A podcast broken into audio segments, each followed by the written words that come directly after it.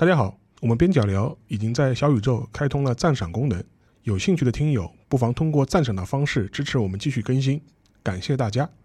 各位听众，大家好，欢迎来到本周的边角聊。这一期呢，我们会聊一个经常在会在我们这个节目里 Q 到的一个网站的话题啊，就是虎扑的。虎扑最近有个新闻，就是他们选出了新一届的虎扑女神，然后新科的冠军是战英老师的。如果你关心虎扑，或者是你关心啊围棋事业的，或者围棋直播事业的话，跟可能听说过战英老师的名号啊。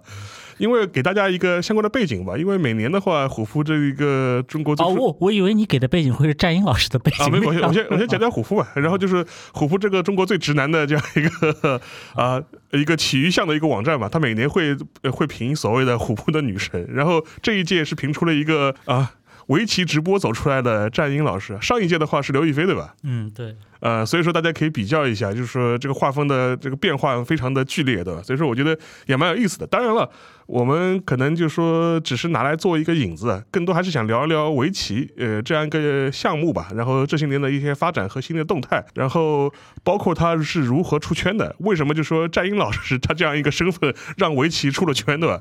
或者是我们以为围棋出了圈，其实围棋并没有出，并没有出圈，是战鹰老师出圈了的。该大概是这样一个开场。然后后面的话就说是主要是邀请了两位我们的主播啊，一位是那个郑世亮，嗯，各位好。呃，另外一位当然就是博乔了。嗯，大家好。因为两位呢也都是围棋爱好者，当然我也会看，但是我可能不会像两位这么资深啊。我的经历是，我是小时候是被被按着头在少年宫里学围棋，然后当时觉得是开发智商的，就就是当很多家长会有这种迷思，对吧？所以当时小的时候学过一段时间，但后来的话很快也就放弃了。所以之后的话，顶多是偶尔会下一下，偶尔会看一看。但是我知道两位老师是长期关注棋坛动态的，而且。也有一些相关的一些研究，甚至也写过相关的文章。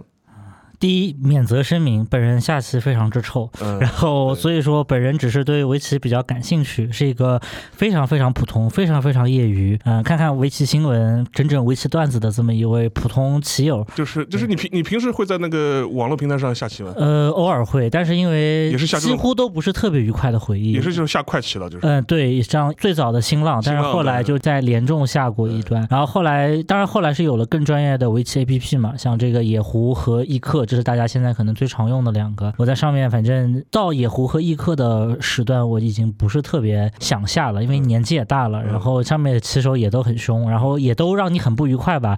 什么边下边骂？对你下棋快点儿，这个地方这么简单，你可顺顺一下就行了，就是这样子的人。对你感受到了鼓励面对柯洁的恐怖 啊！对对对，然后所以说这个，所以不是很愉快，但是还是会很关注一些围棋新闻。是这样的啊，我自己我小时候喜欢围棋嘛，就是读《天龙八发布》呀，就是。读到那个虚竹把真龙棋局破解掉，觉得非常神奇啊！后来才知道，可能虚竹完成的就是所谓的神之一手 啊，这样的一个概念啊。我然后我围棋是以自学为主吧，我学围棋拿的是日本棋院编的那一本围棋入门，买了一本旧书，然后高中的时候自己解死活题什么的。但怎么讲，湖北的高中又来到一个经典的话题，功课压力实在太大，嗯啊，所以当时读完这本围棋入门之后，基本上。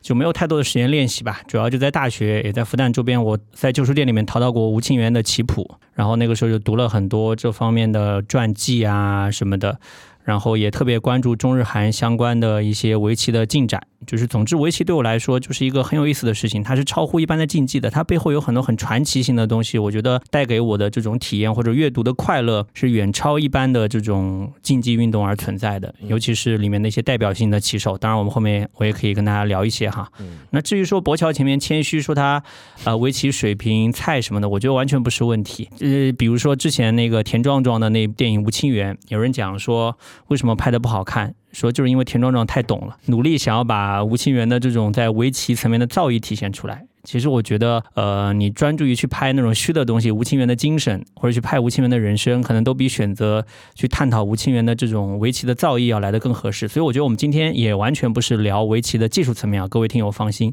我们聊的是些比较有意思的，可以说是围棋史，或者说中日韩的相关的文化，或者说相关的有意思的人物和故事。对，然后的话，因为我们上一期聊了奥本海默嘛，大家反响也都不错，但实际上面大家可能也不知道，就是奥本海默其实跟围棋也有一段孽缘的。就打引号的孽缘。当然，这个孽缘的关系比较曲折，要不要请博乔老师来跟我们讲一讲？其实奥本海默，因为我们还是顺着奥本海默来讲，就是大概一九四五年八月六号，这个原子弹第一次在就是广岛投放，但其实就在广岛旁边的一个叫五日市的地方，然后其实当时正在举行一场围棋比赛，而且是很重要的围棋比赛，是本因坊战，这是日本呃本因坊在日本是之前是非常有名的一个围棋家族，但后面呃在秀哉之后，然后然后他把这个头衔让出来了，然后成立了这么一个战士与这个报纸合作，然后这个本应坊站的第二站，然后是由这个桥本宇太郎，就是这个我们所众所周知的吴清源的师兄，然后对战另外一位棋手岩本勋，他们他们第一天。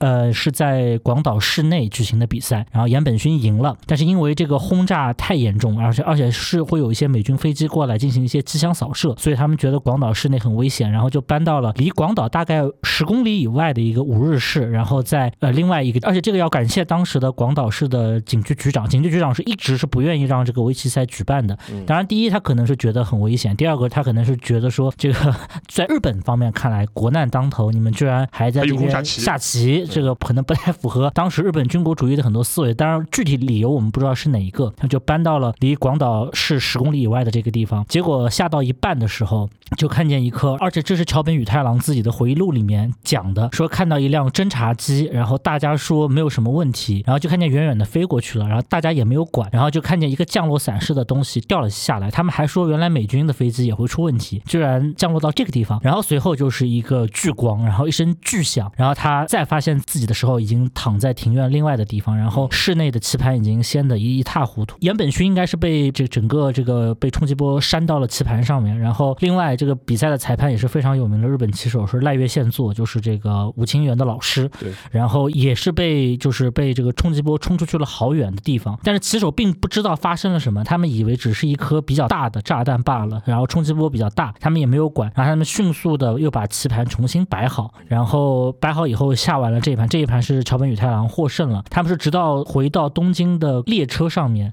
才又重新听说这是一颗原子弹，他们才知道原子弹是怎么一回事。这个就是史上最有名的就是所谓核爆之举吧。然后这个也在围棋史上写下了一个非常呃不一样的历史。然后顺便再提一句，桥本宇太郎和岩本勋两个人都呃活到了很久，就是几乎没有受到特别多的辐射的影响。但是赖月宪作不行，赖月宪作年纪比较大，他晚年失明了，最后可能。因为种种痛苦吧，最后是以自杀来结束自己的生命的。这个就是跟我们上一期聊的这个奥本海默有一些相关的地方。嗯，我稍微补充两句啊，一个是赖源宪作，赖源宪作跟我们中国围棋界有非常深的渊源，就是我后面也会讲到，呃，中日的围棋外交的开端，就是一九六零年的时候六月份，当时是赖源宪作作为一个呃名名誉九段吧带团，当时有个日本围棋访华代表团。然后来中国访问啊，这就开启了之后的中日的这种建交也好，包括这种八十年代的中日围棋擂台赛也好，这一系列的开端就是在赖元宪作这次带团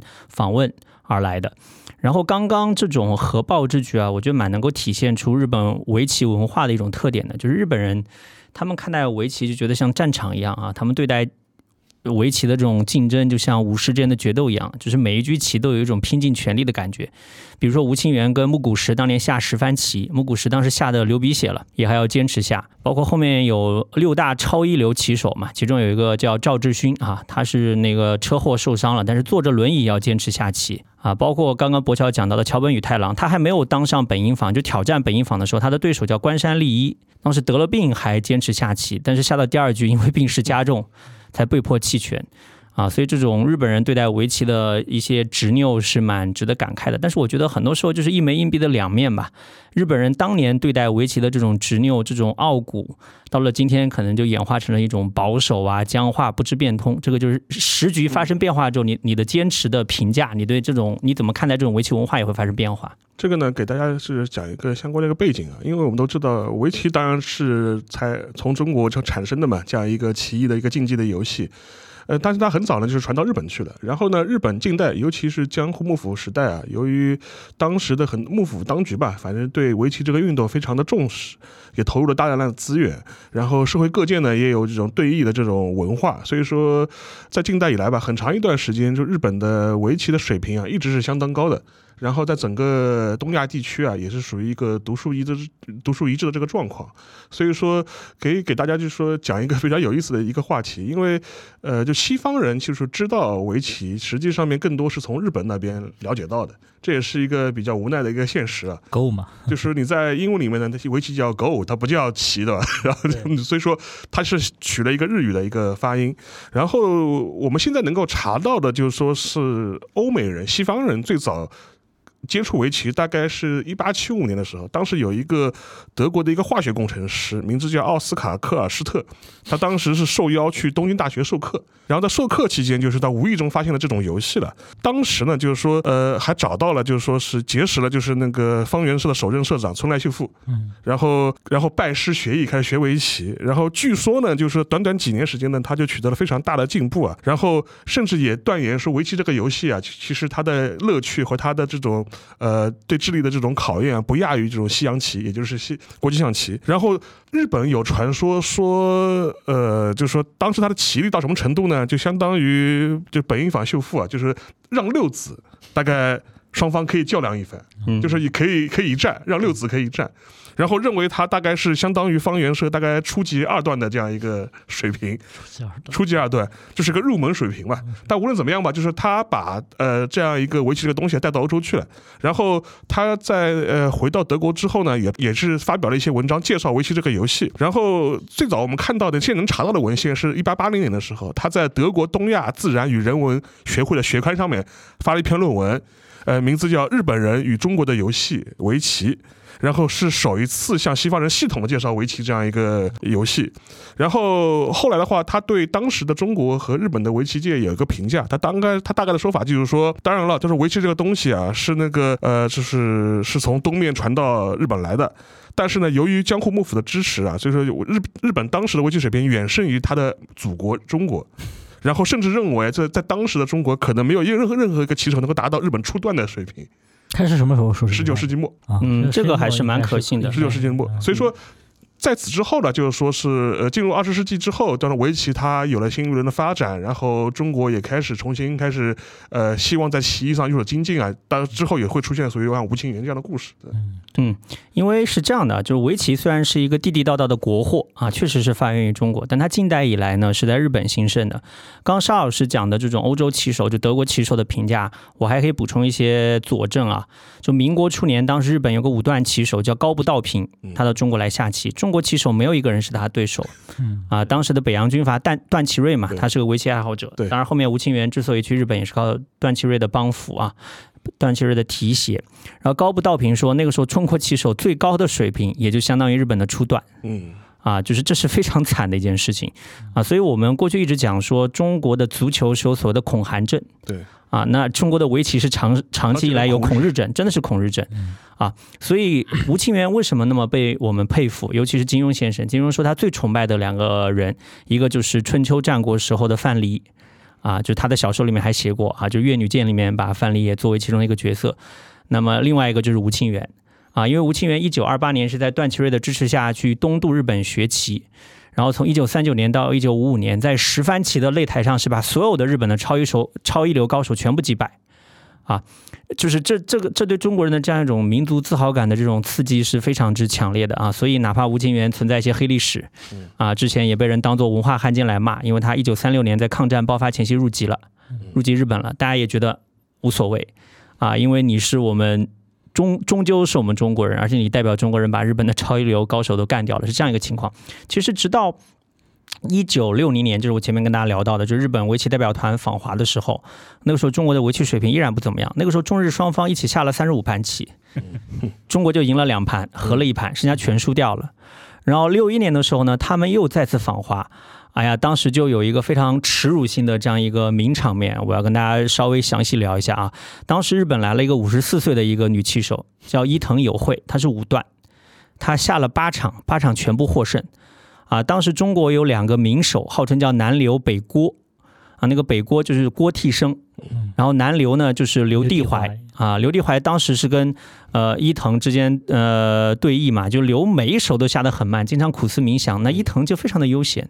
每次下完一手棋就起身看看花呀，观观鱼啊，而且没下多久，伊藤就直接把 刘帝华的一条大龙杀掉了，太惨了啊！就是如果大家不太就是听我们这一期未必都是齐名，我要解释一下，被杀大龙有点类似于说足球足球场上你被对方穿裆，然后直接当面爆射进球那种感觉，就是一个球员最大的耻辱啊！一个围棋选手被就是德国队一比四输给日本嘛，对，跟时局关联上了啊！所以我为什么特别喜欢古力？因为古力的棋风就这种喜欢杀对方的大龙，非常刚猛的棋风啊。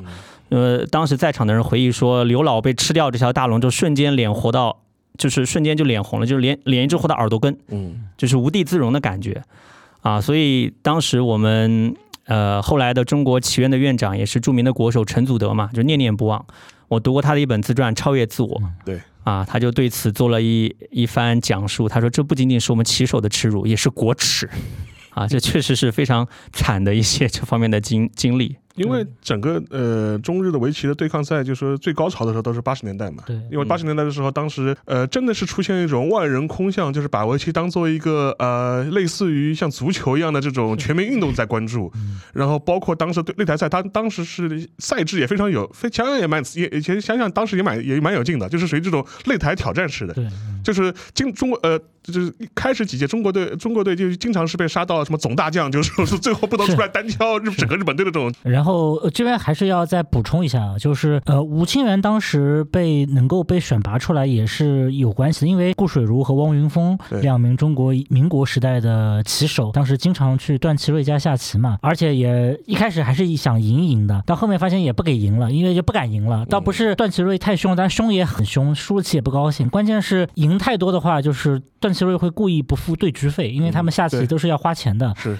然后，所以他们两个人就是为了拿到对局费呢，就是会适时的输一输，让甲方开心一些。对，让甲方开心。然后这个时候呢，就是吴清源应该就是跟顾水如关系比较近，然后顾水如当时就发现这个年轻的小伙子下棋很厉害，然后就在刚才就是郑世亮说的这个日本武段来中国的时候，他们就是真的就是杀的片甲不留，好像让两子让三子，我我听说好像最多一盘好像让到五子，嗯，中国方面最后觉得实在不行，然后就派出了这个小孩。当然，小孩肯定也不行了。那十呃，我们这边没有什么剧本，什么十四五岁的这个吴清源为国争光，并没有，他仍然还是下不过这个日本棋手。然后之后才被送到日本去学棋。当然之后就是六十年代，然后包括八十年代，然后到八十年代的时候，其实就是因为聂卫平的出现，然后才改变了中日两国。对战的这么一个形式，是。然后中日两国之前的走，当然这个比赛后来取消了，就是这个比赛后来不存在了。然后存在的是另外一个叫做中日呃阿含铜山杯，对。但是它的它的早期形态呃就是这个中日围棋擂台赛，就是我我知道这个帅才可能对那个聂卫平比较有研究啊。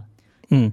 我觉得我们今天要聊其实是中日韩三个国家做对比。其实中国围棋和韩国围棋的崛起都蛮有戏剧性的，我觉得我们待会儿都可以聊一下啊。因为因为是这样。都曾经是围棋水平非常落后的地区，虽然我们还占了一个自古自古以来，对吧？对，占了一个祖上有之。然后呢，都是呃在不断的学习日本的围棋理论，然后也都诞生了本民族的这种围棋超级英雄，都把本国的围棋提升到一个历史的高度。那中国这边就是聂卫平，而且聂卫平他本身不单单是八十年代的时候火。他其实，在七十年代的时候就已经不得了了啊！那个时候有一个说法叫“聂旋风”啊，“聂旋风”。其实聂卫平那个时候呢，他首先是把日本的关西棋院的一位棋手，就是宫本直义九段干掉了。那个时候是七四年的时候，那个时候中日建交之后，这种文文化交流活动就逐渐增多嘛。当时是日本的关西棋院代表团访华，当时也是那个宫本直义是九段连赢六场，结果败在聂卫平手下。然后七六年的时候呢，那聂卫平就和中国棋手一起赴日，当时有一个中日围棋对抗赛，啊，当时日本有一个超一流选手，他是本因坊站的冠军，就是石田芳夫九段，然后聂卫平就把他击败了，而且是当时是六胜一负，就从一九七四年到一九八零年啊，就是聂卫平跟日本的九段棋手下了三十局，然后是拿下十七盘。然后那个和两盘负十一盘已经占据上风。啊，所以就呃之前那个我提到的陈祖德有一句很不服气的话，他说如果中国没有受到那十年的影响，嗯啊，他说中国应该早就赶上日本了。这个我觉得也还没说错，因为陈祖德虽然我前面提到啊六一六二年的呃呃，虽然我前面提到就是六零年六一年的时候，我们中国棋手面对日本棋手没有太多的办法，其实到呃六三年的时候。当时陈祖德就已经是寿仙一子，能够把日本的那个山内亚男九段击败了。然后六五年的时候呢，又战胜了那个日本棋手盐盐田达明九段。所以当时我们有一个神话，就觉得日本的九段棋手是高高在上、不可战胜的，是被陈祖德亲手打破啊。但比较遗憾的是，六六年之后，陈祖德被下放到工厂，整整有七年是无棋可下的，只能在自己宿舍里面埋头打谱。就今天这种。有了网棋之后，很多小朋友可能一年下的棋超过过去很多棋手一辈子下的棋，这个绝对不是夸张啊！所以你对比一下陈祖德是非常令人感慨的。因为讲到这个整个八十年代，就是中日围棋对抗啊，因为也诞生出了很多有意思的这种人和事啊。最典型的就是聂卫平嘛。聂卫平其实我们前面提到，因为他一直是扮演了这种呃民族英雄式的这种角色，更何况那个时代就是说有一个很明显的对比，因为当时中国的体育也开始逐渐融入到国际体育大家庭嘛，参加奥运会，参加各种世界级的锦标赛，然后中国国足也开始重新冲击世界杯的。嗯，然后在这样一一系列事。当中的话，呃，总是会把聂卫平也是放在这放在其中，甚至是放在一个最高的这样一个位置上面。嗯，真的是属于扬民族志气的吧？然后打出了中国人的精气神的。然后他自己本人的话，也因此就是真的是被授予了这样 民族英雄这样的桂冠。对，而且他那个时候，比如说他第一届对战中日围棋擂台赛的时候，他中国中方其实呃马晓春已经输给了小林光一了，然后最后其实是有三位日本棋手，然后而且特别是你比如说像小林光一之后，可能到了九十年代以后是统治日本围棋七大战的这么一位，可以说是一位就是在那个时代有统治力的一名棋手，然后加藤正夫，然后最后一战就是要面对的是藤泽秀行，藤泽秀行是有一个称号的，叫做名誉棋圣。对，这个可不是随便能有的一个称号，不是说你拿个九段这样子。昭和棋圣。对，昭和棋圣就是能被，就包括那个聂卫平也被称为棋圣，就是这种能被称为就是你不是打棋圣战和小棋圣战那个棋圣啊，这种能被大家就是公认超乎于某个赛事被誉为棋圣的，其实都是非常非常难能可贵的。然后聂卫平接连接败了这三位棋手，然后所以说在当时看来，可能就有点像那个女排五连冠那个拿到首冠的那种感觉。是的，嗯。我之前写过一篇文章，我里面就讲，他说，一九八五年的时候是中国的这个围棋热的一个关键时间节点，因为第一届的中日围棋擂台赛是一九八四年的时候开始的，呃，应该是十月六号，然后是一九八五年的时候十二月二十号结束，就持持续了一年左右，然后这是拉开了整个的中日围棋擂台赛的一个序幕，它总共办了十一届，一九八四年到一九九六年。但是真正能够产生巨大的影响，不单单是全国啊，在全球华人世界产生影响，就整个把围棋热带动起来，主要就是前三届比赛。对，前三届主角只有一个，就聂卫平啊。大家可以，我我打个类比，大家就知道聂卫平有多夸张了。就相当于现在上港去参加足球比赛，连斩皇马、曼城、拜仁、巴萨、巴黎圣日耳曼，所有的队伍通通被他拿下。啊，这个这个整个的过程太夸张了，我觉得你今天编剧都不敢这么编，你编出来大家一定会觉得你太假了。当时第一届呃中日围棋擂台赛，当时江竹九，江竹九现在某种程度上也比较网红啊，因为跟我们战英老师产生了那个梦幻互动啊，啊，他也会玩什么战英偷吃卤肉饭这个梗，啊，当时江江竹九第一届是可以的，当时是呃连续战胜五位这种日本棋手，但最后被小林光一搞定，然后小林光一接下来是连胜六名棋手啊，最后中方是只剩聂卫平一个人。啊聂卫平把小林光一、加藤正夫还有藤泽秀行九段一一击败。然后说到藤泽秀行，我要多补充一句啊，就是他其实对中国的棋手是非常友好的，就是是一个心胸很开阔、很愿意去提携中国棋手的人。但他去世之后，不管是在中国还是在日本，声名比较暗淡，因为这个人私德有问题，他好色、赌博、好色啊，好色。然后曾经我看过那个有一个人评论说如何评价藤泽秀行的围棋天才，他说这就是一个生活不检点版的罗喜和。我说哦，我懂了，总感觉罗喜和被黑了啊。罗喜和我们后面也可以聊，也是奇人啊。第二届的时候，那就啊开始呢，也是那个中方有五名棋手就连续落败，最后是马小春把这个势头遏制住了，然后马小春又输了。那接下来聂卫平是又是面对五名。日本围棋选手，这五名里面还有两位超一流的，就是大竹英雄九段和武功正树九段。我高中的时候学棋特别迷恋武功正树，因为比较中二嘛。武功正负的武功正树的棋风号称宇宙流，宇宙流对啊，就是非常华丽的那种啊，就讲究所谓的围棋美感。哦，难怪你也喜欢阿森纳的 啊。这里面真的啊，就就这个这个呃聂卫平这个下棋真的也蛮符合这种中二的势头。当时他跟武功正书那一盘叫做滴血的名局，这日本人说的 啊。然后藤泽秀行说他叫世纪之战，当时是中央电视台全天直播。对啊，这一场下完之后，我们中国棋迷就疯了。然后到了第三届的时候呢，就比较平淡。聂卫平就下了一盘，就是那个对阵加藤正夫嘛，啊，中盘就获胜。啊，然后到了第四届的时候，局面跟前两届非常的相似，也是日本的那个呃伊田那个季基嘛，当时是七段连胜六场啊，然后最后中方又只剩聂卫平一个人，然后聂卫平先是把伊田拿下，然后呢接下来是击败了淡路修三九段，然后第三场是面对根太正九段，最后是在关子的时候输掉的，这个就让我想到我中学阶阶段开始看李昌镐的时候就特别烦李昌镐。全是俗手，没有什么妙手，但每次在关子的时候就把你活活闷死，就非常让人难受啊。所以当时那个日本记者啊，包括日本棋院的负责人都说，他们等这一天足足等了四年。对，就是聂卫平是十一连胜，这个记录中日整个围棋擂台赛。从此再也没有人打破过，就非常的厉害。这边是不是要介绍一下擂台赛这种赛制？就是简单的介绍一下，它其实就是各方可能出五到八名选手，然后逐一厮杀。如果你的选手比如说下班以后，然后那你就第二顺位就顶上，然后可能到最后两名就是以什么所谓副将和主将，对，所以经常会就是要要主将到最后独撑门面的这么一个状况。所以所以说它是一种有点残酷啊，特别是如果说比赛当中被一杆清台，其实在后面的农心拉面杯。就是几次出现差点被一杆清台的情况，其实是就对于国旗来讲是有点这个不体面的这么一种战况。对，但是这个赛事想想其实也也挺刺激的，就一个一个单挑的一个就是这样的状况。但是整个八十年代其实还有一个大背景，因为八零年代嘛，因为中日关系蜜月期，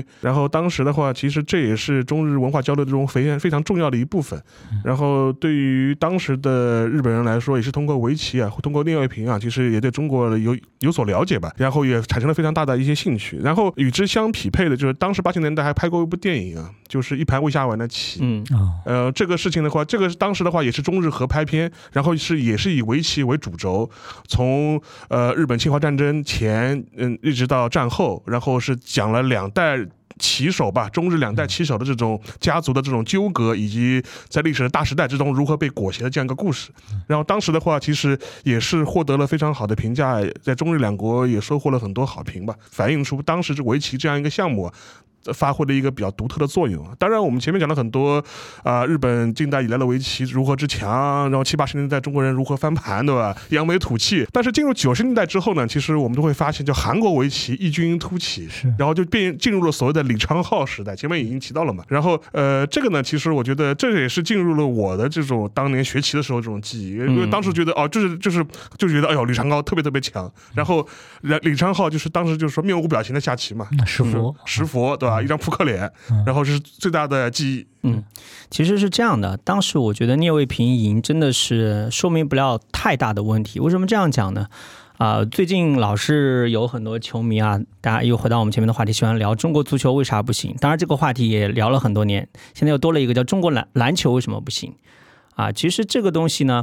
看一下我们的基础的这种硬实力就可以了，就是青训所谓的青训人口。嗯啊，那小朋友踢球的人就没有那么多，是啊，那你说别的都是百大，啊，其实，在一九八五年就是中日围棋擂台赛拉开序幕的这一年，我们可以对比一下中国和日本的这个硬实力啊。那个时候的日本呢，人口差不多是一亿，但是我查了一下资料，当时的围棋的爱好者是一千二百零八万，嗯，就是十分之一还要多。然后他的专业棋手有六百人，然后九段棋手是有六十人，然后武功正数啊、小林光一就是里面的超一流棋手。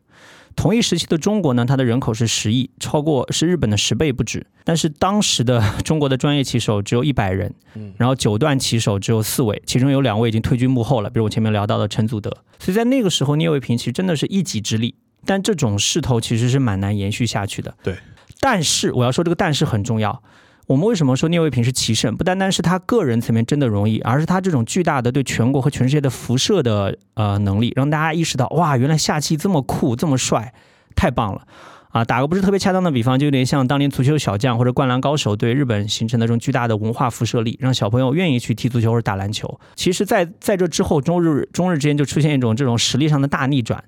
啊，才过去短短十几年吧，到九六年的时候，日本的围棋爱好者就下降到四百一十万人左右，差不多它的递减速度是每年六十六点五万人。到了今天，日本的围棋呃爱好者这个数量可能降到两百万以下了。然后的话，而且九六年是一个标志性的事件嘛，就是最后一届中日围棋的嗯，对抗赛吧。然后当时是长浩嘛，然后就一个人就是横一一杆子横扫了日本队。啊、对，但是长浩呢，那个其实我觉得也只是这种啊、中中国围棋往上走的当中的一个过渡式的，虽然它也是里程碑啊，但是我们今天来看，客观来看还是个过渡式的人物。到了九九年的时候，中国的围棋人口就三千万了对。到了今天，我看过一个统计，中国的围棋人口有六千万，这就充分说明中国围棋这当中有一个就是聂卫平的巨大影响力有一个延后效应。嗯，就受他影响的年轻人，要到九十年代，到了两千年以后，才会逐渐成长起来，才会形成后面的中国围棋的强势对。那么韩国围棋的强势就更加有意思了。其实韩国围棋的强势，我觉得有一点让我们国人猝不及防。对。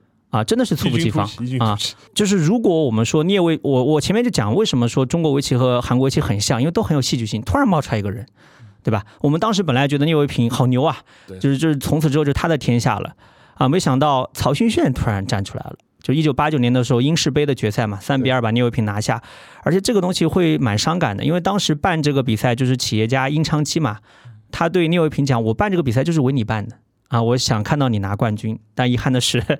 之后啊，这个 如此如此宠溺的话的，而且应试杯真的是中国人之痛，因为第一，应试杯应该是现在所有的围棋比赛里面奖金最高的，最高的。而且它是四年举办一届，它不是，它跟奥运会有有一殷昌期老先生当时就是参照呃世界杯或者奥运会来办的，对的他想把它办成最高规格的围棋赛对事，奖金最多，然后比四十万美元，对八九年的四十万美元，我觉得跟今天应该是是千万级别是了。我和我我觉得这个可能也对聂老的发挥造成了一些影响。嗯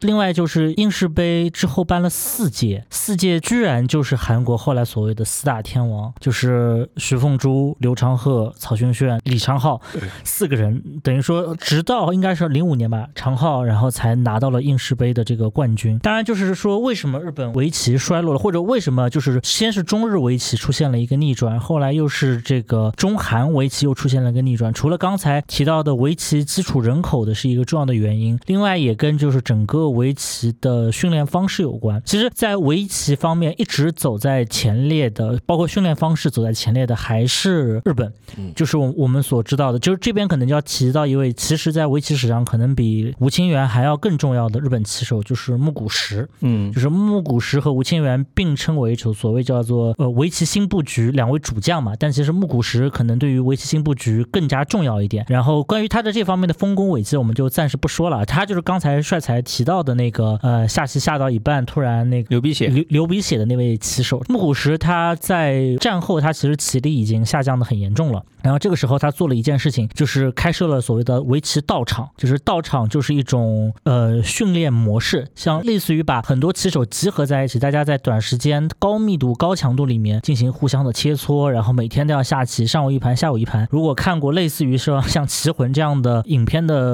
就是观众朋友们可能会对这个东西有很强的印象。这种高密度、高强度、有针对性的训练，可以在短时间内对围棋棋手的这种实力有非常高的、非常快速的提升。中国队呢，其实一开始呢，并也并没有采取这种方式。其实中国队一开始就是在改革开放以后，整整体国力上升，然后也选拔出了非常多优秀的棋手。但是韩国，韩国是非常严重的依靠道场这种集训队模式而产生的这种以举国之力的几个道场，特别是韩国最有名的就是那个所谓全甲龙道场，这是他们最著名的一个道，像李昌镐这些人都是从这个道场出来的。然后这种怎么讲呢？可以，你可以称之为做题家的方式，其实一下子就，当然我并不是说韩国那些一流的选手是做题家，但是这种做题家的方式非常有助于迅速的选拔出一些有天赋的人，然后在这个天赋之上，然后又出现了比如说像李昌镐这样的天才型的选手，我们之后也可以细聊他的就是特长之处吧。然后，然后另外其实还有一些其他的原因啊，第一个就是日本围棋之所以后来衰落，跟赛制改变也有关系。嗯，对第一个就是日本以前是分一日制赛事和这个两日制赛事嘛，然后其实更早的时候，那个比赛时间可以拖得更长，对像那个我们知道的那个吴清源和秀哉的那个比赛嘛，光是进比赛日就十二天，下了可能四五十个小时，然后可能整个围棋比赛的长度的时间可能要几个月，是这种比赛非常的漫长。这种比赛呢，对于老棋手来讲呢，就比较占优势，他可以休息嘛。但是后来因为围棋比赛里面有特别多的长长考和拖延战术，所以说这种方式渐渐的就被认为不适合现代围棋比赛，后来就改成了五小时制和八小时制，然后后面又产生了读秒，这个就对以老棋手为主力的日本队非常不利的。然后他们这些老将，好像赵志勋吧，曾经放言过，只要给我两日制的比赛，我可以击败李昌镐，对吧？当然后来这个比赛也没有真正的举行，对吧？因为赵志勋一般都活不到最后几轮，在那个年代的时候。嗯，我要补充赵志勋另外一句话，他说李昌镐出现之后，我什么都不是，被他一切都抹平掉了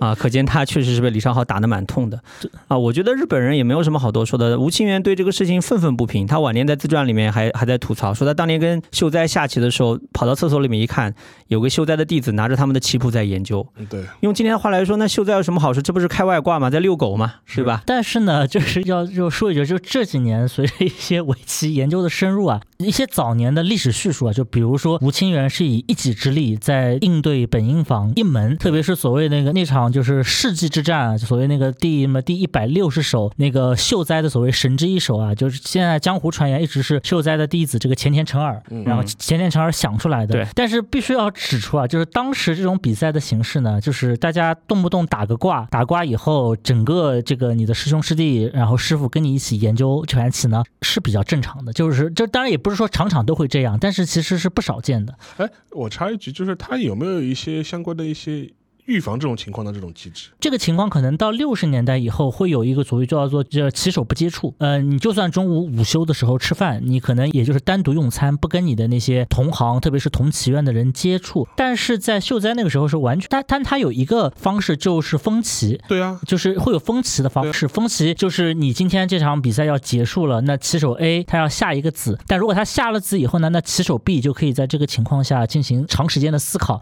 可能更占优势。所以为了平衡。棋手 A 会下一步棋，但是他写在纸上，然后用信封封封封起来，然后这样子的，我不知道你下面会怎么应对，但是你也不知道我下了什么棋，相对公平一点。然后一般来讲都是地位高的人会有这个打挂封棋的一个权利。对，嗯，他这个也是迎合到当时的那种。呃，传媒时代新闻站，嗯啊，因为当时的报纸也好，杂志也好，都是会连载双方的这个棋手的棋局的。像吴清源下棋的时候，他跟秀仔下棋的时候，他们的棋局就是直接在那个报纸上会连载，然后大家会评头论足。这个其实跟今天的直播。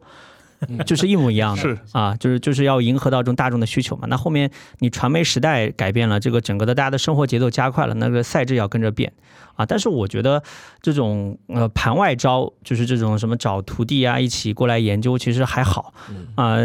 即便是后来赛制改变之后，韩国骑手的盘外招也蛮多的，比如曹勋炫就有所谓的生化攻击，啊，就袜子啊，就九九年春兰杯的时候，他和周谢周鹤阳比赛，直接把袜子脱掉放在棋盘边上，还有 KTV 啊，就直 就就就就直接把周鹤阳熏的不行啊，然后还有其他的一些招数。曹军炫手段很多，唱歌，然后开始下到一半开始唱小调，然后唱而且唱的荒腔走板，然后包括刚才讲的脱袜子，然后曹云炫曹军炫盘外招。也很多，就是因为在历史上盘外招最多的就是韩国队，其次是中国队，中国队也稍微会有一些盘外招，我们之后也可以聊啊。不过这个也比较符合对韩国人的刻板印象。对，然后像包括就是特别著名的一个，我记得就是那个韩国有个女棋手李瑟娥，嗯，她有一年好像智运会还是亚运会的时候，她 一边下棋一边做针灸，然后这头上插满了针，然后别人说她是天线宝宝式下棋啊，然后而且就是这个李。李瑟娥对我们的这个蕊老提过抗议嘛？就是我们的这个蕊他喜欢用风油精，喜欢用风油精。她说这个味味道我受不了。当然了，我相信李瑟娥现在应该已经习惯了，因为李瑟娥应该是嫁了一个中国棋手 为老公，这样对。说一零年亚运会应该是半决赛吧？呃，那个蕊老对黑佳佳。说局面落后的时候用了大量风油精，后面逆转了，不知道是不是黑佳佳。因为作为台湾有人受不了这这个啊，啊！但是我觉得这种盘外招，很多时候是双方都会争取用。像当年小林光一和赵志勋就是的，两个人就是名人头衔战嘛。赵志勋说要开空调，小林光说不开。就两个人互不相让，最后裁判决定就是开半小时，关半小时。就是这场比赛是赵志军受伤的那场比赛，然后小林光一放出豪言说赵志勋是坐轮椅来，是躺着来，对，是是怎么下，反正怎么下都可以，但是没有想到在空调的问题上产生了争执。是，所以说那个我们前面讲了很多这种呃旁外热的花絮啊，但是我还是想讲回韩国围棋的崛起啊，尤其是李昌镐。嗯，然后李昌镐的话，其实前面稍微也提到两句，因为李昌镐的称霸过很长一段时间啊，李昌镐时代的。但另外一方面的话，大家有很多人会觉得李昌镐的棋并不好看，对吧？然后就是一个冷酷的一个下棋机器的。嗯，对，李昌镐的棋，就我们像像刚才帅才所所说，他最擅长的就是官子，这是一个可能在当时绝大部分的棋手没有那么注重的一个环节。大部分的棋手，就包括中国的、日本的，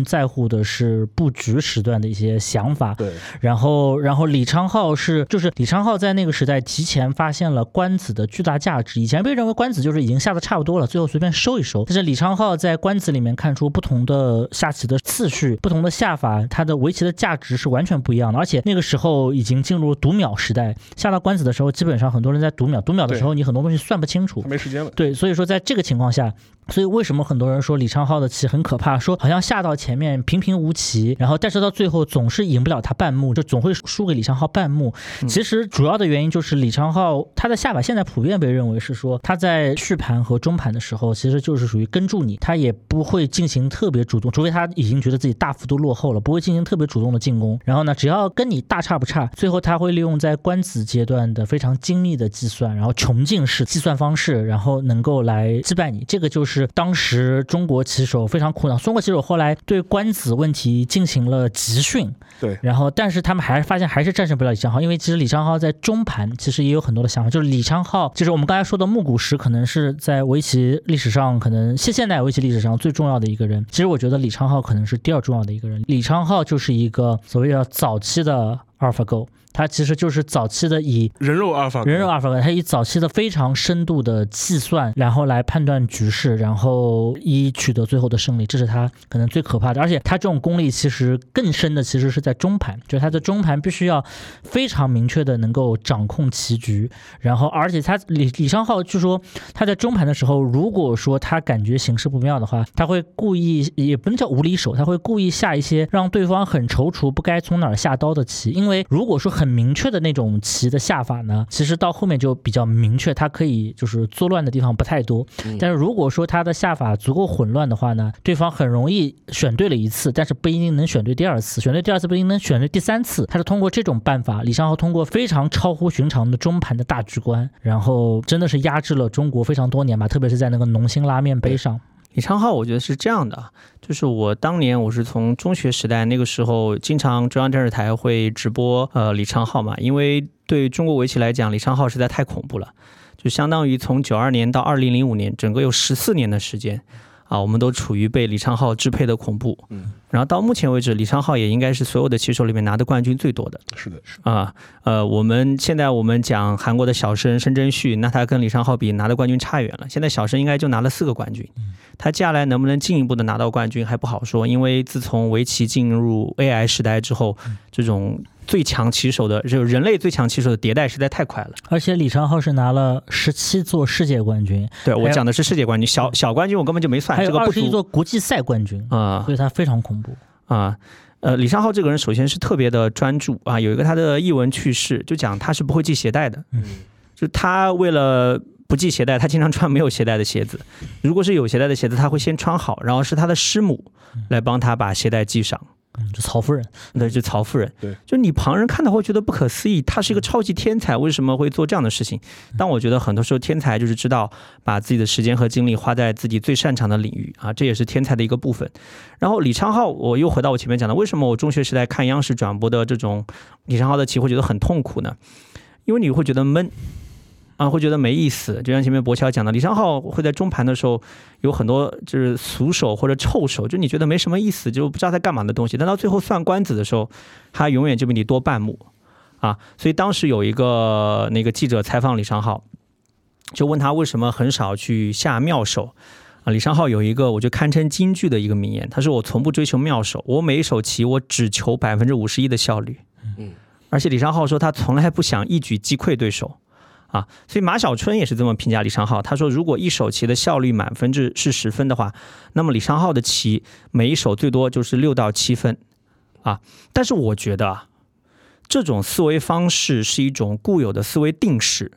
啊，因为中国棋手那个时候的想法是，我要追求一个妙手，就是直接把这个效率拉满。对，但是你如果从全局的角度来看，每一手追求百分之五十一的效率，每一手六到七分，但整个加起来反而是一种通盘考虑，可能是一种效率最大化的选择。对，尤其是就人这种生物而言，嗯啊，这这是我觉得李昌镐不可替代的这样的第一件事情。第二件事情，我觉得跟我们后面要聊的话题有关系，就是进入 AI 时代之后。你重新再评价李昌镐，你会发现李昌镐其实对围棋是有超越时代的理解的。嗯，对啊，所以我觉得啊，就之前大家一直喜欢危言耸听啊，不好意思，我要用危言耸听这个评价，觉得啊，进入人工智能时代之后，这个围围棋就失去了意义，就完蛋了。我觉得不是。第一个，其实给到我们很多小朋友学棋最好的陪伴，你找到了一个很好的教练啊，然后你也可以通过他来做这种自己的这种啊棋局的分析、做复盘。还有一个更加关键的是，它革新了我们看待围棋的视角。我们通过 AI 的分析和判断，我们回头去看前人下过的棋，你会发现我们对他的评价的这种角度会发生一种可以说彻底性的变化。啊，你会对他们产生一种全新的、过去根本不敢想象的彻底的理解。对啊，比如一个是李昌镐，还有一个我待会儿可以介绍，就是那个有人写过论文，就是用 AI 来分析中国古代棋手的棋力，就是什么黄龙士啊、石乡下、范希平啊他们的棋力，包括分析日本的古代棋手的棋力，这是非常有意思的。没有 AI，我们是做不到这样的事情的。就是有了 AI 之后，我们终于可以实现围棋领域的关公战秦琼，而且可以用一种相对比较客观、比较准确的评价标准来评价他们。但是还要还是要讲一下，就是这种方法。就是专业棋手也会，包括像胡耀宇嘛，就上海著名的棋手胡耀宇，对。然后胡老师曾经讲过，因为古今的围棋有很多规则上的不同嘛，除了坐子棋以外，很大一部分叫还棋头嘛，就是所谓你要把对方的棋切得越碎越好，自己的棋越整越好。所以在这种情况下，可能大家所追求的东西不是很一致。但是李昌镐确实是一个超乎世界的、超乎当时时人的一个存在，甚至他为之后的围棋指明了一个方向，就是为什么之后会出现那么多。棋手的年轻化，对中国为什么会出现那么多的所谓一冠群，就是只有一个冠军的年轻人，都跟李昌镐这种特别强调直线计算力那种，包括还有像李世石、古力所形成的所谓暴力美学的这种暴力围棋，这种讲究近战搏杀，他们也是为了应对李昌镐才想出了这么一个办法。所有的这些东西都推进了，像以前日本六超什么一田纪基，什么什么六七十岁还活跃在棋坛的情况，在现今棋坛几乎已经看。不过我前阵好像看见。是谁？赵志勋还是谁？还在跟别人下番棋赛呢？嗯，现在李昌镐还在下棋呢。对对，所以说现在的这些年轻人就是越来越低龄化。其实有一个标志性的事件，其实是二零一三年陈耀烨拿到世界围棋的冠军。但是在之前，我觉得像古里之争啊，就从这个草李师徒的时代到了这个古里争雄的时代，其实中国围棋也是从慢慢从阴影里面走出来了吧？从从罗喜和到常浩，然后最后再到这个古力，然后古力像马晓春，像这个常浩，他们都。是很多年都是一冠难求，常浩好像就三个冠军，但是他拿过应试杯这样。对。然后像马晓春在输给李昌镐两次以后，就非常心灰意冷，然后后面的棋下的显然就就是没有原先的嘛，他是一个天马行空的。然后但是在古力、孔杰这一代人出现以后，中国围棋其实是在慢慢的赶上，而韩国围棋呢，其实也是有一帮年轻人。这个时候就要说到韩国围棋在这个时候其实是有一个结构性的优势的，就是毕竟韩国有内部的比赛。对。然后。而中国跟韩国当时世界水平最高的韩国棋手下呢，只有世界级的这种世界大赛，所以就导致韩国棋院内部其实跟草李师徒、跟什么刘昌鹤、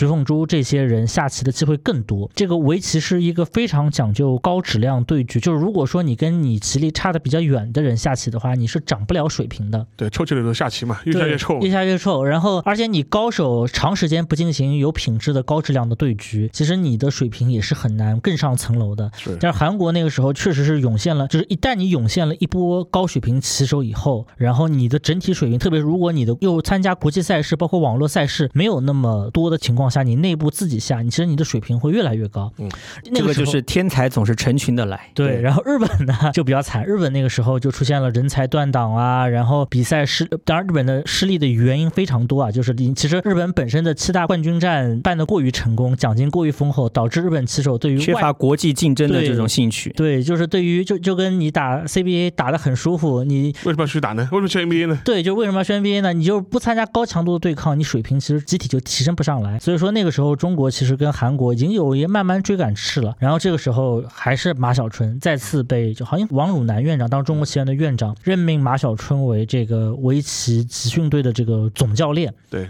然后他再一次的把一些更加先进的科学的训练方法引入到了中国围棋队里面，包括什么集体研究啊。当年已经发生过一次，就是九二年的时候，那个那个就是那就是那个东洋证券杯对吧？对，东岸证券杯对。啊，但是那个应该不是发生在马小春时期，是九二年的时候，当时李昌李昌镐对战林海峰。啊，林海峰啊，就前三局的时候，李昌镐一比二落后，第四局在韩国主场，说当时林海峰下他的酒店来来回回搞了好几回消防检查，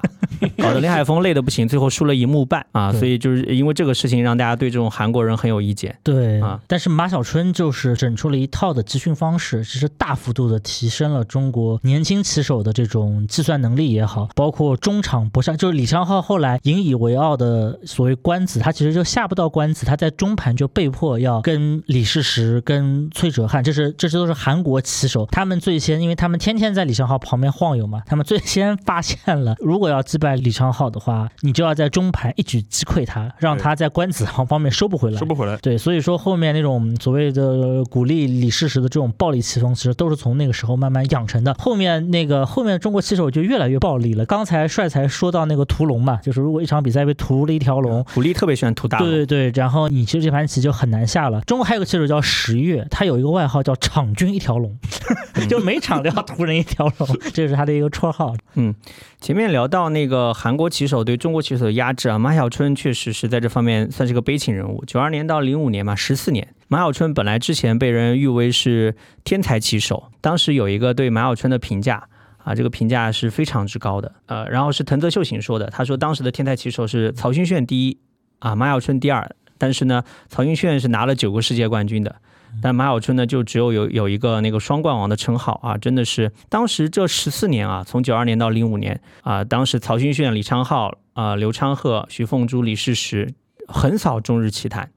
啊，但是在此期间只有马晓春，就是后来的那个中国围棋队的那个教练组组长。和于斌，就是后来的中国棋院的院长，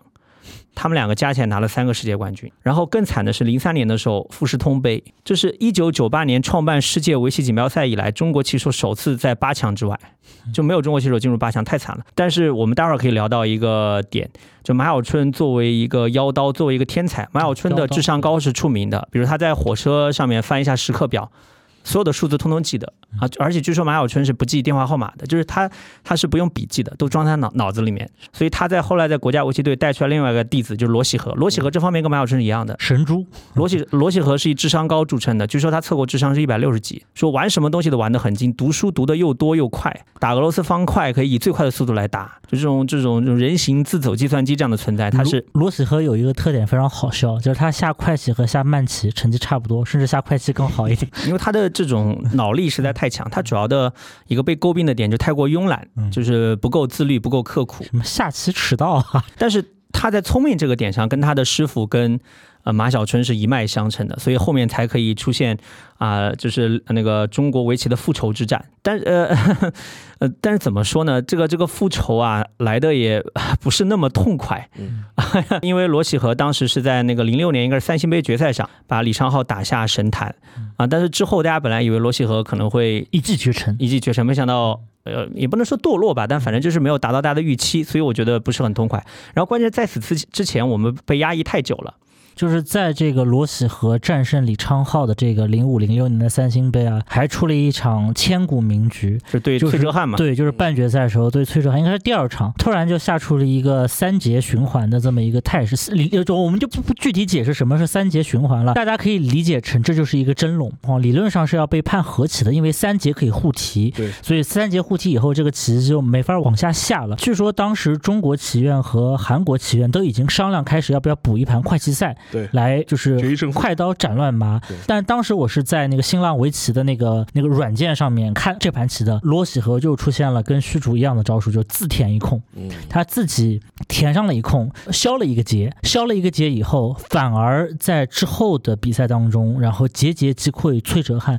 这个在当时的棋迷界起了非常大的震动，因为可能是因为这个金庸的小说太有影响力了，这个真龙其实大家觉得就是说说的，可能真的看不到。什么自填一子被提掉，然后还能够活，这个好像不太现实。这样，但是罗喜和就是在这个场啊，他应该不是肖杰，应该是自田一子，这应该不是肖杰，我我修正一下我的说法。然后这场比赛真的是非常精彩，然后他又乘胜追击，在冠军赛当中应该是二比一击败了李昌镐。嗯，我看到有人因为这一局把。啊，罗喜和比作就是孤篇压全唐的《春江花月夜》，呃，因为他本来我们觉得他将来是不是呃一个李商隐，一个杜牧，就算不是一个杜甫、李白，对吧？可以不断的创造出那个壮丽的诗篇，结果他只有留下了这样一个，但是这个也可以说是孤篇压全唐啊，是的，就是代表作《春江花月夜》。那么说回到前面啊，我前面讲到说中国围棋被压抑的很惨，惨到什么地步啊？马晓春我前面讲过了。然后还有常浩也是的，常浩马晓春是我们中国围棋第二代领军人物，常浩是第三代，但常浩被李昌镐一直压压制，拿了六个世界亚军，被人说是亚圣，这这实在太羞辱人了 啊！一直到呃零五年的时候，常浩是三比一把那个崔哲瀚击败，就决赛嘛，才拿到了英式杯的冠军，才是告慰了我们英老的在天之灵啊！殷昌期先生是台湾的企业家。就是就是就是对他来讲，他创办这个英式杯，就是心心念念要让我们中国棋手拿冠军的。啊，没想到最后就一直是便宜了这种其他国家的棋手，嗯，等了十几年，对，等了十几年，就终于终于等到了。李呃李昌镐前面博乔讲到，就是他被那个罗喜和拉下马，但是我觉得这个其实啊也是我们中国围棋队的集体的功劳，因为他的风格就一直被我们研究嘛，研究的越来越透，所以零六年他被罗喜和打下神坛之后，从此之后就 连拿九个亚军。啊，再也没有拿到过冠军，就是有一种走下神坛的感觉。那说回到我前面讲的 AI 崛起之后，我们重新评价棋手哈。其实我们重新评价李昌镐，我们会发现啊，李昌镐可能跟我们之前想的也不太一样。这个我觉得要特别提一下，就是我们刚刚我们也讲到很多他的官子有多牛，但是我看过有一个网友啊，是用现在这个围棋 AI，就那个卡塔狗，嗯啊。也是放狗来分析那个李昌镐，反正就分析他拿了十七个世界冠军这个决赛的棋局，然后得出一个结论，我觉得是蛮有意思的。他的结论是什么呢？啊，叫做李昌镐的强大官子水平只是一部分，他的布局也是远超同时代的平均水平。所以他是布局带来优势，然后靠官子神功把优势转化成胜利。然后就讲说，而且他的中盘也很强，因为他的那个。一开始布局的话，落后十三盘，但是能够赢回来八盘，它的成功率是百分之六十。这说明什么？他在中盘的时候能够把棋搅浑。就现在我们经常讲柯洁厉害，就柯洁很多时候就可以把棋搅浑。嗯，就是这个这个是柯洁是非常强的这方面。我们为什么今天才会发现，原来李昌镐的布局比我们想象的要厉害，要厉害很多？就是我前面讲到的，就是 AI 出现之后，可以帮助我们理解到有些棋手他的这种天才，他自己甚至都可能没有察觉到。对啊，是要我们通过 AI 来分析的。就是因为那个时候顶尖高手的比赛的布局，他。它是好是坏，你是很难进行量化的，啊，你去问那些棋手，你觉得你布局怎么样？他说我感觉蛮好的，啊，很少有棋手觉得自己从布局就开始落后。但是你用 AI 来分析，你会发现跟李昌镐对决的时候，五十手之后，百分之七十八的棋手已经落后了。但是那个时候那些棋手都还没有感觉到，甚至自我感觉良好。你如果你开局的时候，你布局上面判断不出来自己落后，中盘的话，这个力量上压不过李昌镐，官子的精细程度又比不上李昌镐，嗯，那你你有什么可多说的？所以李昌镐拿十七个。世界冠军是实至名归，他对围棋的理解是远超他那个时代的选手，更加贴近到现在的围棋 AI 的这样的水平。不过一零年以后啊，就是说一当然一方面是 AI 崛起嘛，但另外一方面前面也提到了，就是说是世界范围内。似乎整个棋手的年龄越来越低，对。然后就说是现在的话，就是包括学棋也是这样的。你去看这种棋童学棋也是，就是感觉你四五岁就是入不了级、入不了段，就基本上你就不要想了，就是你就基本上你就不要想想吃围棋这碗这碗饭了。这整体年龄越来越低。那但是另外一点的话，与之相对的，就是说似乎也不再能够出现一个类似能够垄断棋局十几年或者几年的这样一个人物了。就是更新换代的速度越来越快，就搞得跟那个什么一样的，就是。偶像选秀啊，对，偶像选秀一样的，就是说，就说是一两年就换一茬，就是这种感觉。是中国队确实是出现了一堆所谓一冠群嘛，但是这几年这一冠群人数在减少，因为这一冠群里面时不时有人又多拿了一两个冠军，所以说这个就摘掉了所谓一冠群就是只拿一一个冠军的这么一群人。正好从刚才那个话题讲下来啊，就是李昌镐跟你下棋的感觉呢，他比较像是赛跑，因为围棋大概其实其实是一个以争夺更多地盘为优先的这么一个比赛。赛。那李昌镐之所以能下到官子，其实他就是我我要每一步比你跑得快一点，步子迈得大一点，我是把它当成是一个竞赛，我只要比你先到终点就行了。这个现代围棋呢，也不能说全部现代围棋啊，但是现代围棋里面有很多种战斗方式呢，是搏击式的，对吧？我不跟你跑步，你刚想跑，我把你拽下来，我先跟你先跟我打一架。基本上很多这种中盘结束的这种比赛，其实都是就是打架打输了都不用跑到终点就结束战斗了，这样是对，所以这种这种中盘把人给揍扁的战术呢，就特别适合这种算力比较强。当然，日本以前也有非常多那种力战搏杀型的这种棋手，但是确实，如果从这种局部这种计算，然后近身搏杀的这种态势来看呢，似乎年轻人确实更占优势一些，所以就也会导致。但是这种方法呢，就是几乎你不能说是自杀式袭击啊，这种说法当然也不对，但是很容易产生就是逆反的这种情况，导致发挥不稳定。包括棋手过于年轻以后，可能如果没有形成统治力的话，某一次比赛状态比较好，对手发挥，你就像去年这个卞相一，就是韩国一个棋手输给崔金以后，一边下棋一边扇自己巴掌，对这种成为名场面嘛？对，就这种直接就崩溃了嘛。我我觉得对于老棋手来讲。似乎这么那种懊丧，就是懊丧也会懊丧。哎呀，这步棋我不应该这么下。但是到扇自己巴掌，在在，而且在对手面前，在整个电视机前这样子，我觉得还是比较少的。可能也是跟这种年年轻，然后心态可能不稳定，其实是息息相关的。我觉得，嗯，其实，在 AI 时代之前呢，还有一个叫网棋时代啊，网棋时代对啊，网棋时代就是这帮小朋友崛起的一个最重要的抓手。啊，那你有了网棋的话，那你我前面也讲过了，你在网上下棋，你可能一年下的对局量，可能跟前面的老棋手相比，他们一辈子都下不到这么多棋，就是把大家卷出来嘛。啊，但是在网棋开始之前呢，我们前面讲到零五年，就是中国终于开始可以跟韩国形成抗衡了，不至于被李昌镐压着打。在此期期间，应该是从零五年到一一年，就到到新一代的九零后小朋友崛起。这一段时间应该是有三十三个世界冠军，当时韩国棋手拿到十六个，中国棋手拿到十五个，嗯。那日本在旁边看旁观者了，啊，就靠边站了，啊，这段时间在我的记忆当中，我觉得是最精彩的。啊呃，当然很重要的一个原因是那段时间正值我的青春时光，我的大学时期。嗯，而那段时间颇有一些我心目中刚刚接触金庸小说的时候的那样一种啊武侠之间的绝顶高手之呃之间的过招的美感。也看了《棋魂》啊，《棋魂》我其实倒是后面补的啊，而且非常惭愧的是补的是真人版 啊。作为一个真人版的坚定的反对者，而且我还看的是国产真人版。嗯啊，我要说就是真人版也不是没有可取之处啊，这个拍的还挺好的，拍的不错啊。所以鼓励对李世石，我觉得。在我心目中，现在依然是让我最难忘的。当时有一本书啊，叫《龙渊》啊，就是它全面记载，就是零四年到一一年，古古力和李世石之间下的二十八盘棋啊，这个是非常精彩的。他们当时都处在黄金年龄，而且最巅峰的状态。就古力有个很好玩的说法，就说他是最强的业余棋手嘛，就是他有个外号叫古大力。啊，就是喜欢大力出奇迹，暴力奇风。那么对上李世石，这个就很精彩。他们当年就这本《龙渊》里面，差不多有将近四分之一的篇幅是讲他们第第三届那个 B C 卡杯。就他们有一个五番棋的决战，所以当时呃，古力和李世石的这个对战就非常好玩。当年马晓春说一句话非常搞笑啊，就他锐评那个聂卫平嘛。当聂卫平在讲棋的时候讲评马晓春，马晓春回了一句说：“世界冠军的棋不是谁都看得懂的。”啊呃，其实古力和李世石呃下棋就有一种这样的感觉。其实即便是跟他们同样都是职业棋手的很多人，也不一定看得懂。所以我当时读这本书，我是觉得蛮震撼的。对。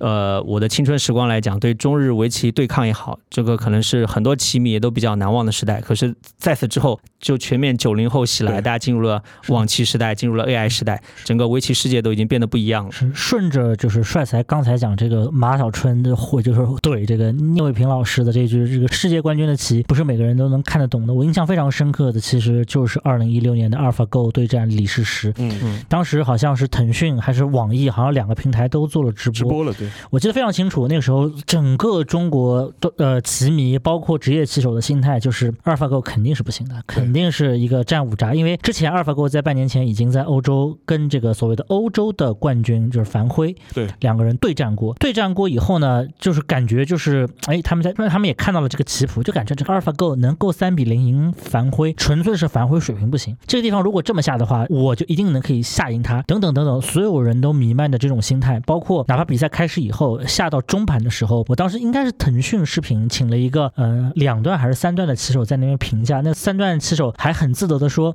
如果我在棋盘上看见有人下这么一手棋，我一定会面无表情的跑去上厕所，然后在厕所里面笑个五分钟，然后再出来面无表情的继续下棋。但是据说当时。第一盘第一个觉得李世石很不妙的人就是古力，嗯，古力可能下了一会儿以后，他就觉得，哎，这个棋李九段不是很好对付。然后而在此同时，在网上面第一个对阿尔法狗围棋有一些刮目相看的，其实就是柯洁。对，所以说世界冠军的棋不是谁都能看懂的，其实是有道理的。就是当时绝大部分的人都认为，因为阿尔法狗走出了很多鱼形嘛，就走出了很多正常棋手看来长得很难看，肯定过不了那个什么那个大竹英雄 一田七七这种审美流的人的这种。这种法眼的这种输棋不要紧，对，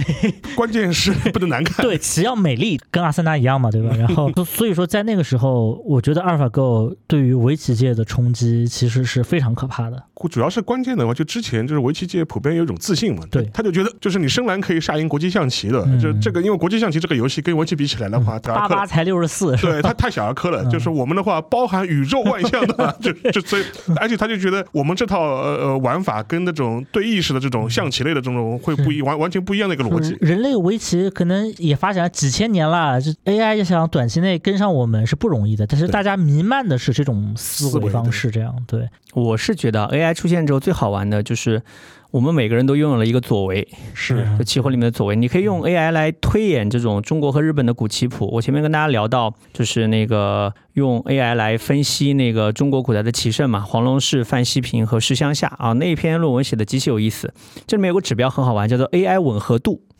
啊，就是说你下的每一手棋，你你你用 AI 来分析，你简单来说，你下的是不是跟 AI 一样？就看谁下的更像 AI。对。然后那个崔灿武段就写过一篇呃论文，他就论述说中国古代的棋圣的 AI 吻合率，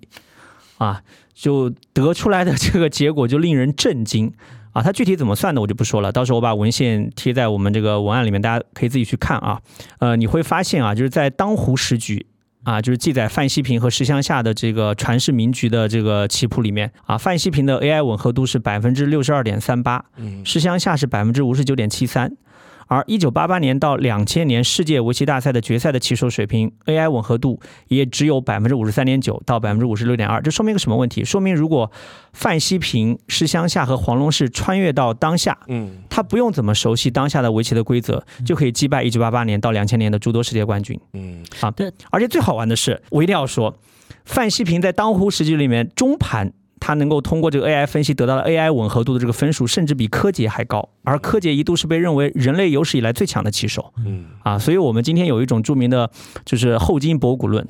啊，比如说有个著名的说法说黄龙士到今天就是业余六段的水平，通过 AI 来分析，那恐怕不是那么简单的。是，但是也有人提出了反对的意见，就是因为古人的棋谱呢，它有就是围棋战斗当中会有这么一种形态，就是我下了这一手以后，几乎你只能用这手来应对是最合理的一种方式。然后，所以就是如果纯看 AI 吻合率呢，它很可能看的就是如果一个棋局到了，就是包括最近几年就出现的所谓像李轩豪，包括。像柯洁指责这个申真旭，就暗示他们有遛狗的所谓悄悄的在棋局当中，呃，用 AI 用 AI 来预测自己下面该怎么下的棋局，都说这是柯洁的名场面嘛？这盘棋对这一盘棋跟 AI 的吻合率过高，所以说你肯定是上厕所的时候偷偷的拿了什么软件在用，对这种方式。但是之后其实像胡耀宇也出来说，就是围棋里面确实有这么一些情况，就是 A 这么下，B 就一定大体会这么来应对，所以说这个吻合率 高。呢，不能完全作为棋力高的一个象征，但是我觉得还是很有指标意义的。就是就是就是你也你也不能太低，是吧？嗯。但是我讲就是讨论个话题，就是说 AI 出现以后啊，尤其是像 AlphaGo 开始横行之后啊，就是围棋对弈的方式啊，是不是也有所改变？因为你会发现，一方面当然是训练方式嘛，就是大家人手一个左围的到旁边啊，陪你下棋的，这是一方面。另外一方面的话，就是说你会发现现在的很多对弈的时候，都会出现了很多啊防 AI 作弊，或者是也。出过一些用使用 AI 的丑闻，王中王比赛，对王中王比赛，所以说这种这一块的话，就是你们两位觉得是对围棋这个运动本身啊，就产生的这种影响。到底有多大？嗯，我觉得就是一个加强监管的问题嘛。呃，就是其实你在历史上你回看每一次新的技术诞生之后，总归会有些类似这样的弊端的讨论。嗯啊，大家总会觉得它对我们传统的规则体系产生了冲击，给到了很多心怀不轨、不怀好意的人钻空子的这样的机会。啊，我觉得随着新技术的革命的爆发，这样的讨论总是一次又一次的出现。但是我觉得它跟历史上的每一次新事物出现之后，我们的应对方法，我觉得是一致的，就是要么去。对旧的规则体系进行相应的修补和改变，要么去建立新的规则体系去适应它。更何况我们现在还有非常欢乐的捷宝和战鹰开发出来的抽象围棋啊，这难道不是 AI 时代给到我们的快乐吗？因为 AI 时代极大的提升了我们的围棋的基础人口。是你过去小朋友你要学棋，其实成本蛮高的，难度蛮大的。现在家里面有个电脑陪你下棋就可以了。那这样子的话，那越来越多的人爱围棋，何乐而不为呢？对吧？我觉得围棋在 AlphaGo，但是现在可能更多的用的是决议和新政这两个中国的软件。然后我觉得在这些 AI 的系统出现以后，其实最大的危机是围棋本身那个高高在上的、非常玄而又玄、妙而又妙的那一种形象被击碎了，就被解构了嘛。对，以前我们祛魅。对我们一一说什么世乡下，然后这个这样一些人，还包括范希平，你可能如果让现代人做个画一样，可能就跟那个。就跟杜甫那个画一样，其实根据他舅舅画的，因为他觉得他舅舅最符合杜甫那个形象，但并不是古人真正的样子。但你说蒋兆和是吧？对，就蒋兆和这样。对，但是古人可能我们心目中那些围棋高手都是那种世外高人，要在深山老林里面什么那种什么烂柯啊，什么什么就是下了一盘棋已经几千年过去，这种传说会很流行。但是现在一看，都是些小朋友天天在玩王者荣耀，在玩网游，你更像是个网瘾少年的形象，可能会产生很多的落差，导致围棋这个运动一方面被 AlphaGo 击败以后，变得不再神秘，不再玄妙。第二个是它更像是一个，就是打引号啊，争名夺利的战场。是的，而远离了像所谓日本人啊，所谓要追求什么神之一手啊、奇道。你看日本现在天天就是你这个动漫里面，这个要追求神之一手，那个要追求什么围棋智道，结果比赛下的一塌糊涂。这种形成了强烈的反差。这种把围棋变成一种真的纯竞技的运动呢，可能会损害一些 他在中国人心目中传统的美感。这个是我觉得他可能面对的最大的一个冲击。嗯，但是正如啊，我今天在我们边角聊群里面聊到另外一个话题，就是聊到我们用，比如说现在流行的数据流的方式来观察和思考篮球会产生什么变化。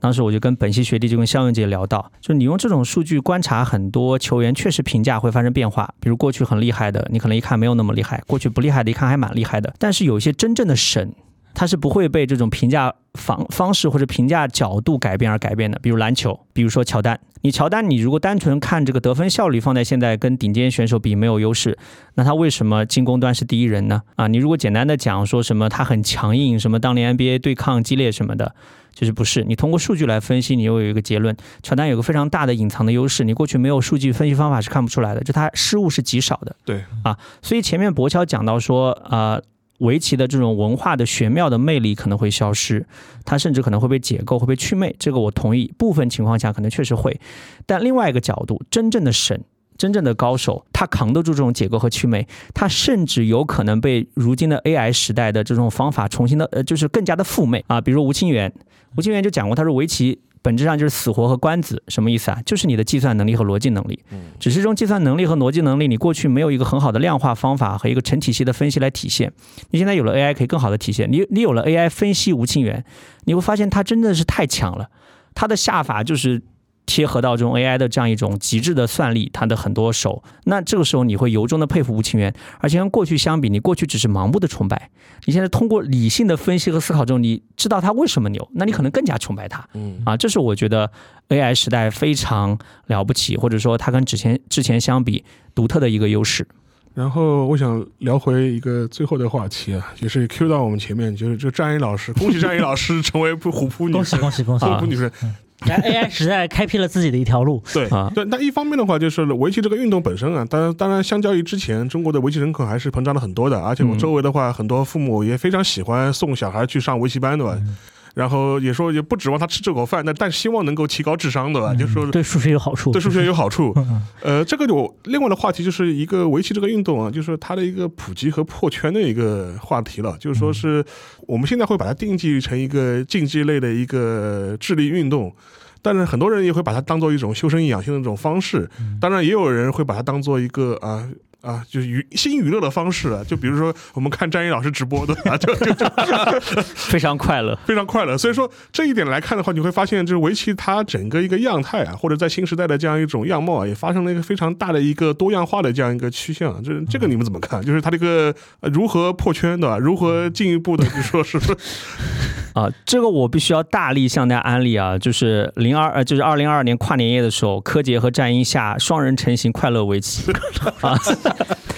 对，那次非常差不多 啊，那那次非常搞笑，就是柯洁和战鹰做直播嘛，就下了让三子棋，而且是连笑来解说，这个就直接就各方面的因素都拉满了啊。对，因为 连笑之前还在网上被一个空姐艾特了，说我觉得你的笑容很美，然后 请问你叫什么名字？对，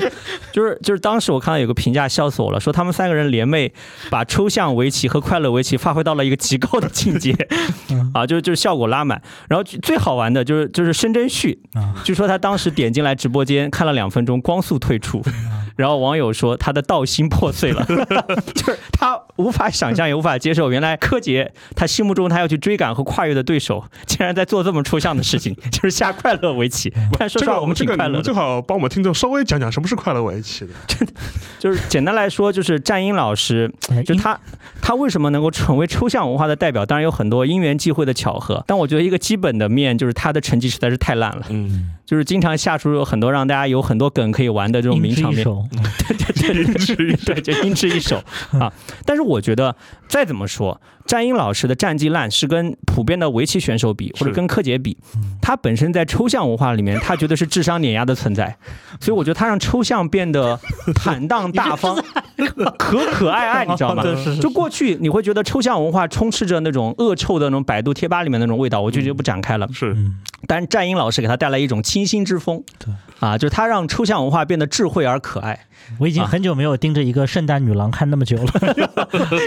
就就诸如此类吧。然后，然后，然后我其实之前我跟我很多就是带过的小朋友啊，我跟他们聊，他们也学围棋，也是爸妈让他们学。他们说开始学得很痛苦，就找不到意义，尤其是看到人工智能出现的时候，觉得自己学这个干嘛？对。但后来看到柯洁的场呃，在那个互联网上一系列非常抽象的发挥，对，让他们又重新爱上了围棋。就是他们现在每次说到。柯洁都算是解宝，嗯，而且还有一个小朋友最搞笑的是，他说他开始学围棋学了很久，他甚至不知道柯洁也下围棋，他印 他印象中对柯洁就是娱乐圈，就是就是一个网红，就是一个吐槽大会的。啊，就是一个抽象大师。啊，但是我觉得这这其实也蛮好的。啊，也蛮好的，就是你可以对比一下日本，现在日本就是想尽办法要提升围棋的影响力，这个难度很大。像象棋，日本不是推出了推出了令和棋圣吗？对对啊，对 对，这是这边还要再插个小故事啊。日本这几年已经惨成什么样子呢？好，日本应该从二零一五年张许拿到一个冠军，世界冠军以后，就再也没有拿到任何的世界冠军了。然后之前讲到那个阿含铜山杯嘛，这是一个中日围棋友好对抗赛。然后二零一六年是。日本现在著名的棋手景山裕太对阵中国棋手黄云松，然后在比赛开始前。景山裕太就说：“之前我们日本队在这个阿含铜山杯连输了十二年，我实在看不出这个比赛有多少友谊可言。说黄九段你还年轻，对吧？为了中日两国的友谊友好，你是不是要考虑一下？最后黄云松那次真的就输了这样子。然后所以说日本队应该是时隔十二年又重新拿到了阿含铜山杯，所以你能看见就是说日本围棋衰落的样子，但还是比不上我们这边的抽象文化的加持。对，你想柯洁现在那些我我接触到高中。生十五六岁的小朋友提到柯洁就非常亲切的说杰宝，杰宝怎么样？你想柯洁还直播打斗地主，还直播打打王者荣耀，对，同时也直播打围棋。柯洁直播解死活题，解的甚至没有水友快。这样，你看我们聊到这种话题都非常快乐，这就充分说明你看，就是抽象文化虽然对它的评价大家可能各有各的角度，但站在我的角度，我觉得它跟围棋结合起来产生一种非常特殊的效果，就是既让我们感到快乐，同时也确实客观上推广了围棋文化吧。是是是。好的呀，然后我们今天的话也是从战英老师开始，以战英老师结束的，挺好，首尾呼应，呃，首尾呼应啊。我觉得主要还是讲一讲，就是说我们对围棋的一些一些历史的一些一些大致的一些描述吧。因为我觉得这话题将来也可以展开再细聊吧。我们看看我们我们的听友的反馈如何，对吧？大家如果反馈好，对吧？我们说不定把这个坑继续继续深挖下去。据说棋魂什么还有什么重置版啊？我听那个小皮在说，哎，好像是的，好像是的。所以说，我觉得这一代的话，就是说是。我相信我们把很多八零后甚至九零初的吧，应该都也都看过《起魂》吧，漫画、动画或者是真人版，对吧？而且我觉得也是受了很多的启发。所以说，将来的话，看看大家的兴趣啊，如果大家对围棋有兴趣的话，说不定我们会把这个深坑深挖下去。另外一个没有看过战鹰老师直播的话，也可以去看一看，蛮快乐。战鹰真的很大方，是，就是你想，就是最近他我看了他一个那个视频，就有人当然也应该是安排好的，写的写好了剧本，就问他说：“你获评虎扑女神怎么看？”我觉得战英的表态非常的大方，但同时又很搞笑。是，所以我觉得有个人的说法很好，就是战英不知道什么是抽象，可是他一言一行都充满了抽象。对，抽象本相，对对？还还还是蛮到位的。嗯好的，那今天节目就到这里，谢谢大家，拜拜。好，各位再见，拜拜。